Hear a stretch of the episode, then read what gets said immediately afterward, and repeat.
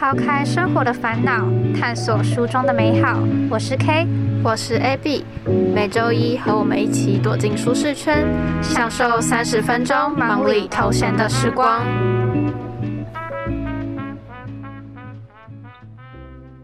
欢迎来到舒适圈，我是主持人 K，我是主持人 AB。今天呢，要继续跟大家分享和上一期一样的书，叫做《流浪而后生》。在第二章节呢，作者提到了他去比利时的根特。他在根特其实待了还蛮长一段时间的。那很多人都会问他说，根特是一座什么样的城市呢？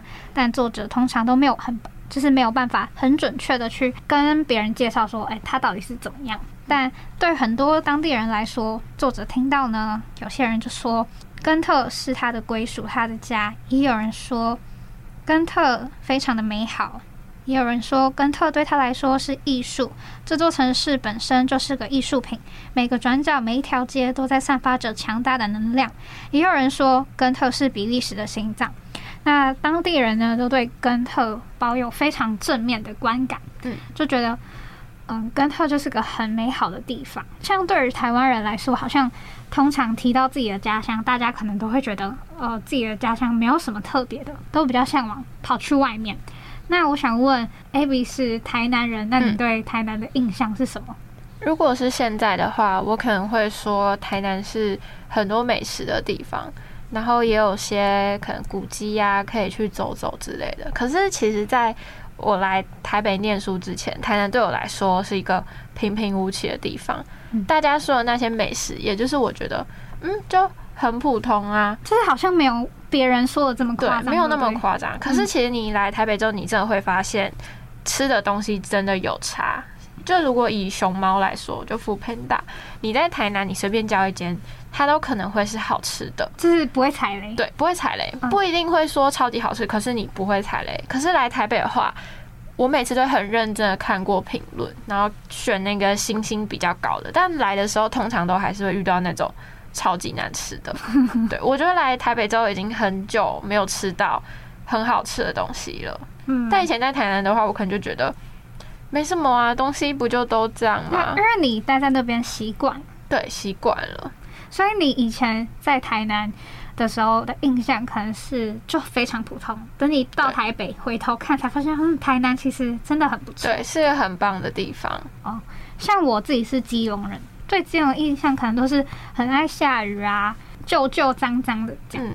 可是我自己以前也是这样想，可是现在近几年就是有在改变，基隆有变漂亮。嗯，像那什么彩虹屋吗？哦，对，就是正滨渔港，很多人都会去那边观光。嗯，像以前去过，对，别人来庙口，我想说庙口有什么好逛的，就很无聊。可是我觉得这是因为。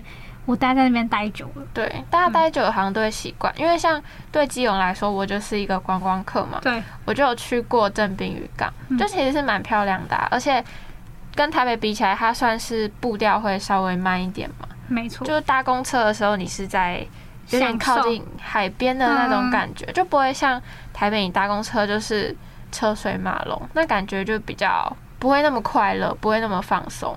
嗯，可能你去外地之后，回头看自己的家乡，就会觉得自己家乡其实真的蛮美好的。嗯，但就是都是出去了之后才会才会知道的。可是跟特人他们就好像一直都很懂自己家乡的特色，自己家乡的美好。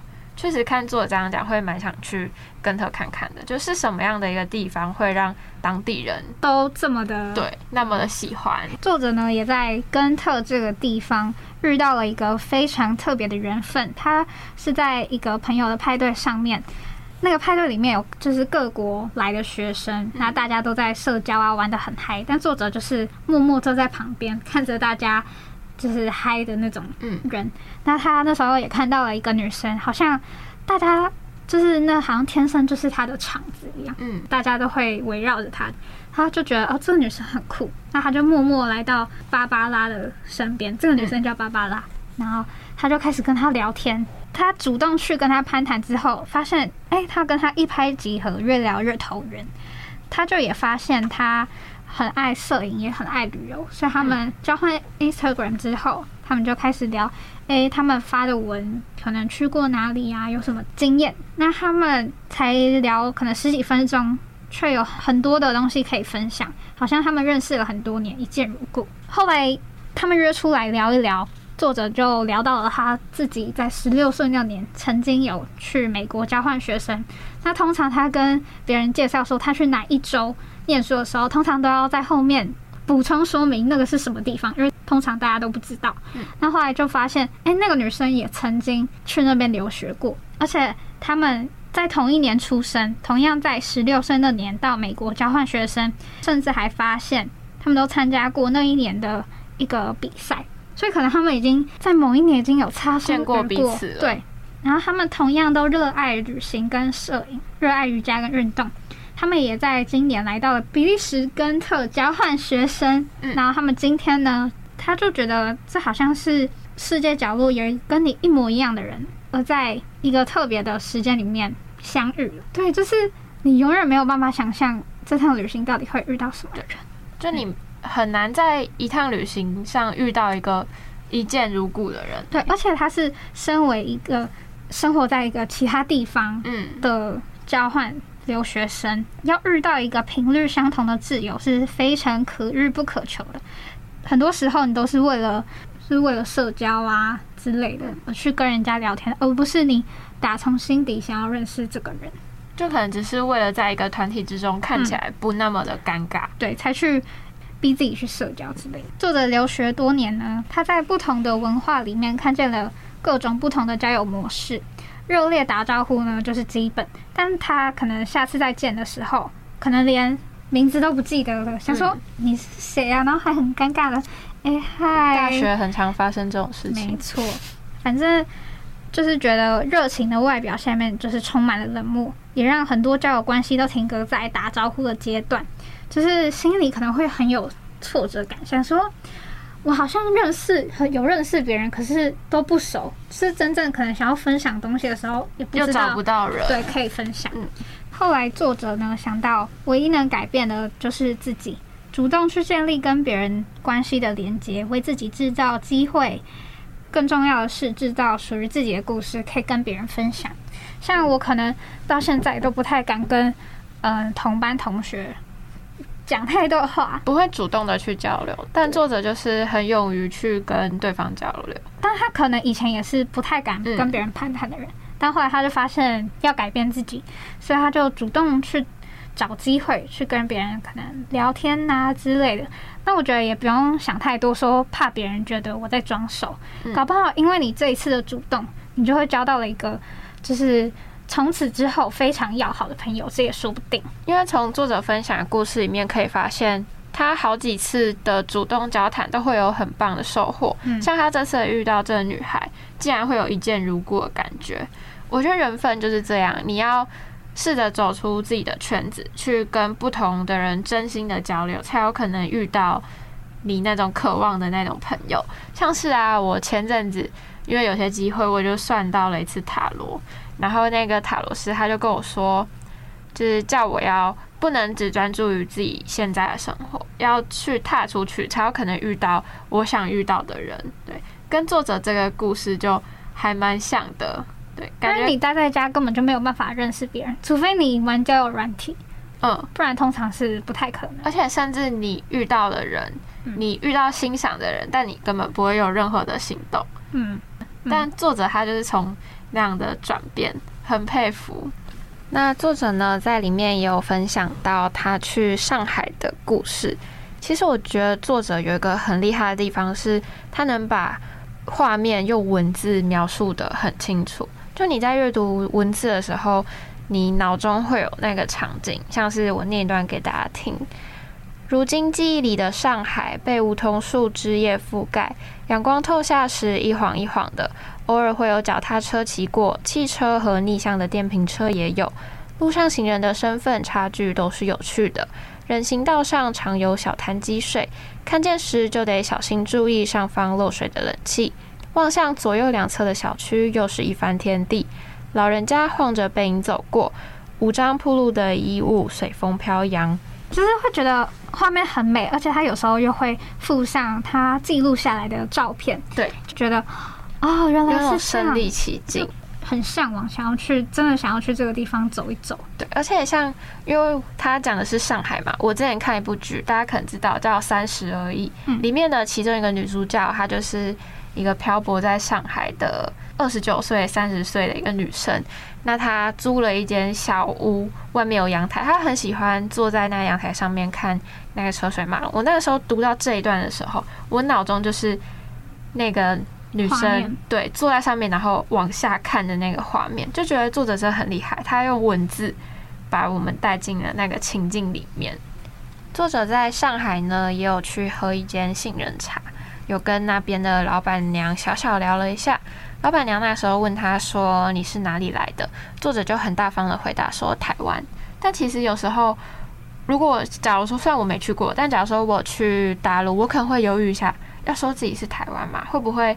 被带有敌意，虽然不是说不认同这个国家，只是会怕对方不知道是什么想法，因为媒体看多了嘛，就感觉大陆对我们都是有敌意的。可是那个老板娘竟然跟他说：“你们台湾好山好水，上海人多楼多，特别拥挤。”就没想到大陆人对于台湾这个地方是美好的想象。诶，作者他就是会到每一个地方去真实的看，像上一次有说到嘛，跟那些恐怖攻击一样的。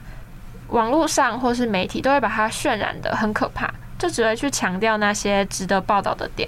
可是当你去深入的时候，你就会发现善良的人很多，然后不会像媒体形容的那样有多糟糕。所以我会希望有机会的话，我也能透过自己的眼睛去看看世界各个角落，而不是借由。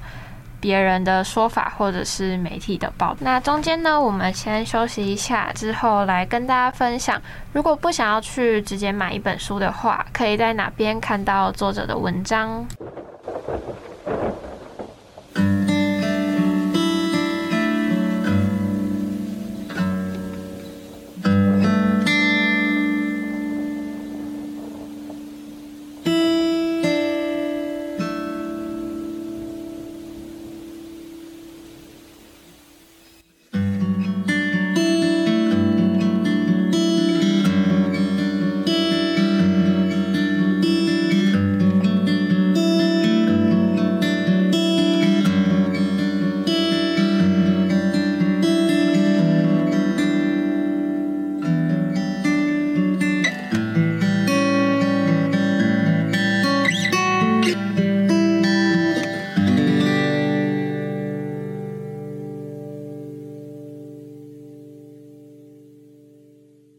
前面有提到说，在其他的地方可以看到作者的文章嘛？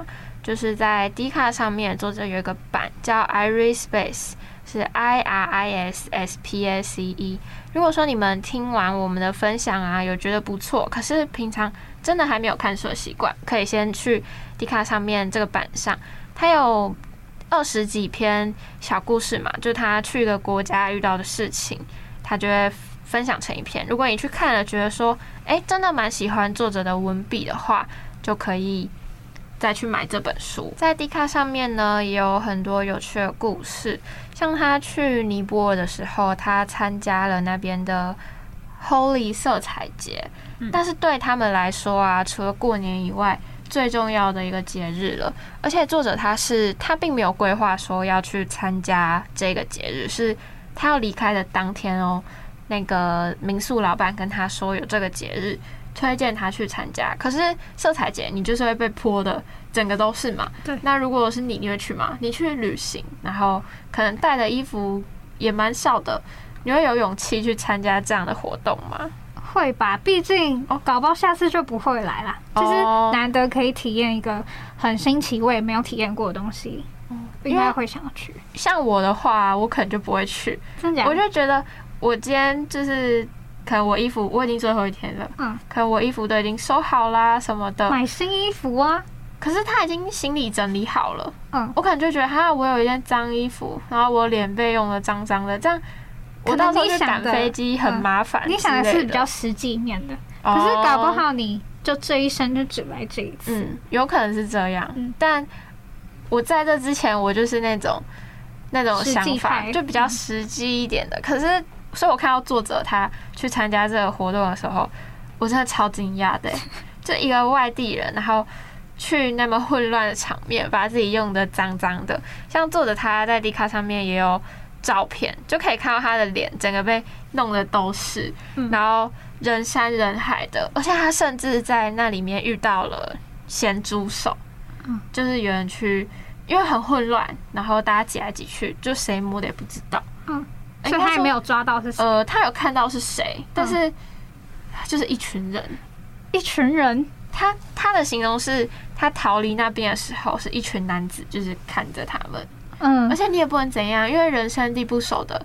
他做人蛮生气的，可是也就只能这样。对，就蛮特别的，大家可以来看看作者这样的经历。而且从他的照片里面，就是非常能够感受。当中快乐的那个，对他笑的超开心，对，在场的人也是玩的很开心。他的照片非常有渲染力，嗯，然后他呢在迪卡上面，他有专门一篇文是给大家当桌布的照片，嗯，他分享他去各地拍的漂亮照片，然后还有说可以提供给大家去当桌布，真的都很漂亮。我觉得可以下载当做你以后先存钱，当做你一个目标，以后也可以就是去当地真的走走看看，这样或许以后你的桌布就变成是你自己去拍的照片了。对，大家可以上 D 卡看一看。在书中的第三个部分呢，作者提到了以前在首尔的时候认识了来自西班牙的两位交换生，他们。也是因为主动攀谈而认识的朋友，反正他们后来那是那两个交换生主动去约他说：“哎，你以后要来我的，可以来我家乡玩啊，我会招待你之类的。”但如果是我的话，我可能就其实不会放在心上哎。但作者就说我是真的会找你去哦，那他们当然也就是很欢迎这样。后来作者就真的跑去了，就是他们的家乡找他们玩。但他们其实也没有去什么特别地方，可能就是这嗯，就是去。他们两个家互相就是住几晚啊，然后一起去家里附近走走。但这样作者就已经感到非常的满足。就是最重要的可能是跟谁，因为他跟他们其实也是有聊不完的话题。然后虽然久久才见一次面，但是真正见面的时候也不会觉得哦尴尬没话讲，反而有舒服。对，反而累积了很多可能去其他地方遇到的事情可以分享。这样因为有时候可能最幸福的事情不是到哪里玩，而是可能你跟一个你自己相处起来很舒服的人在家里看个电视，然后吃个宵夜什么的，就会觉得很快乐。嗯，然后作者很幸运的在旅途中找到了这样的一个人，因为他觉得眼前的人生是由过往的选择去累积的。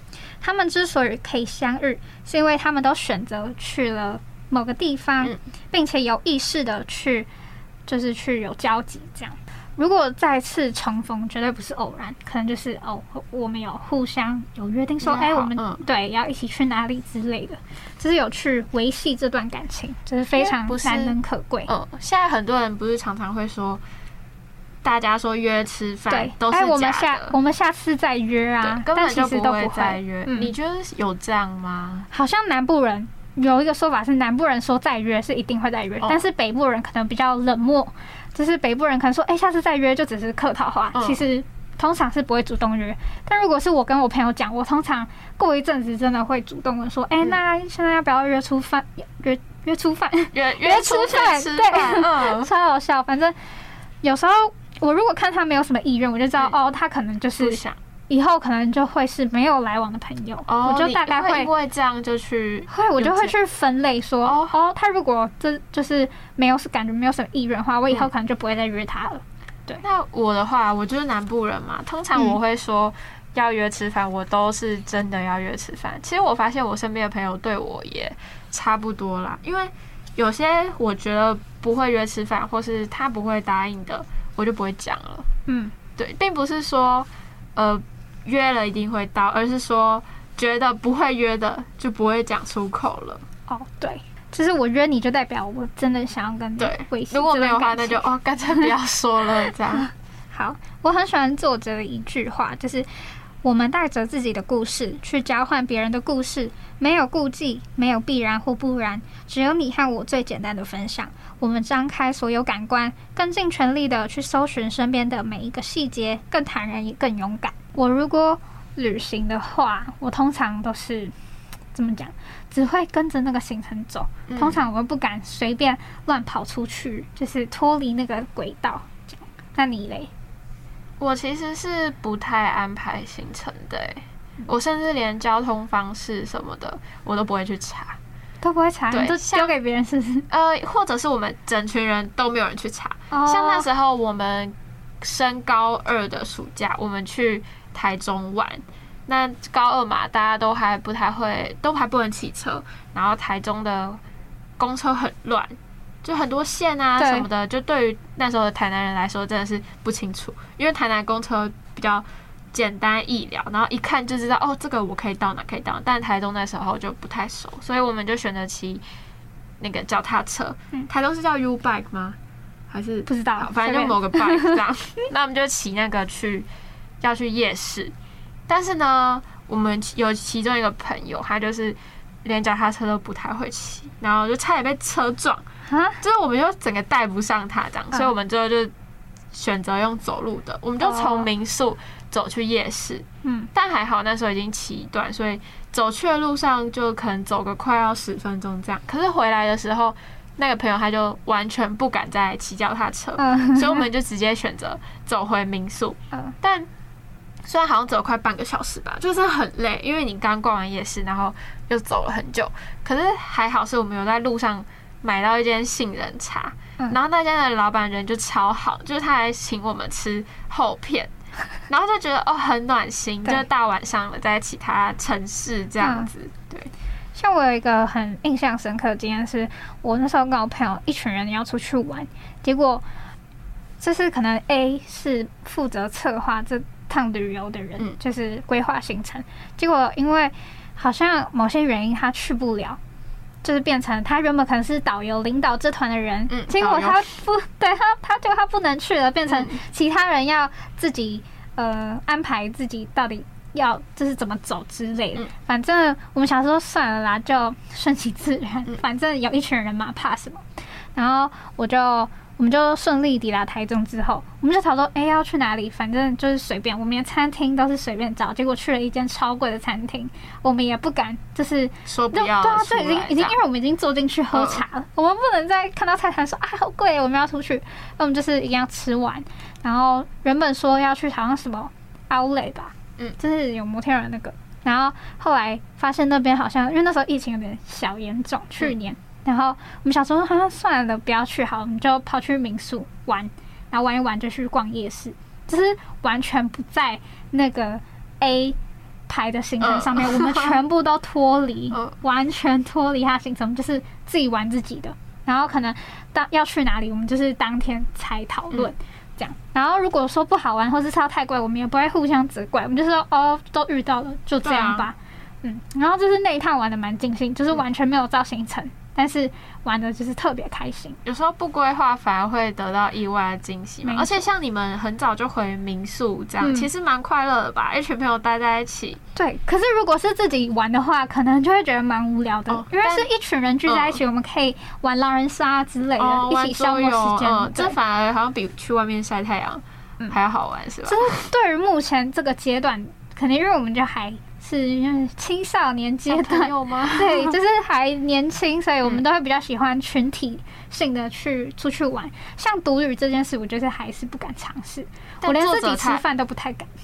你连自己吃饭都不太，如果是小家吃店这样。可以啊，可是在外面，你说我要自己去餐厅吃饭你不敢自己做着，我没办法。你是因为怕别人的目光，还是怕有什么对，因为别人可能都是成群结队，嗯如果我自己的话，我就觉得啊自己好孤单，但其实根本没有人鸟我。对啊，根本没有人在意你。对，但我自己就是心里有一个疙瘩过不去，就是我吃饭一定要人陪。嗯，我是没想过这个问题啦，但我好像也没有一个人出去吃饭的经验。就好像如果我自己要吃饭的话，我就会买回家。啊，对就宁愿买回家，也对但也不是说在外面怎么样，不知道哎、还没有想过。反正我觉得可能大了就会想要自己出去玩，自己去自己用自己的眼睛去看这个世界。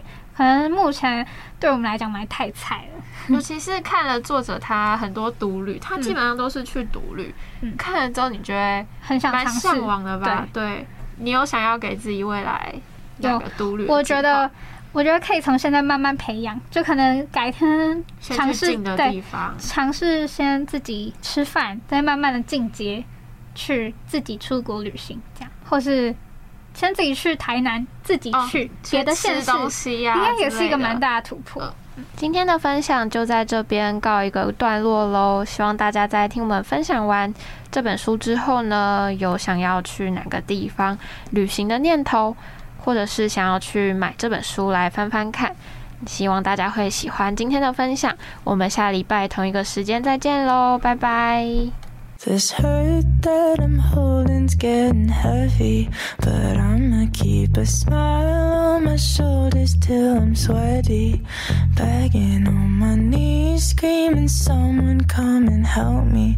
But by the time that there, I've already hit the body.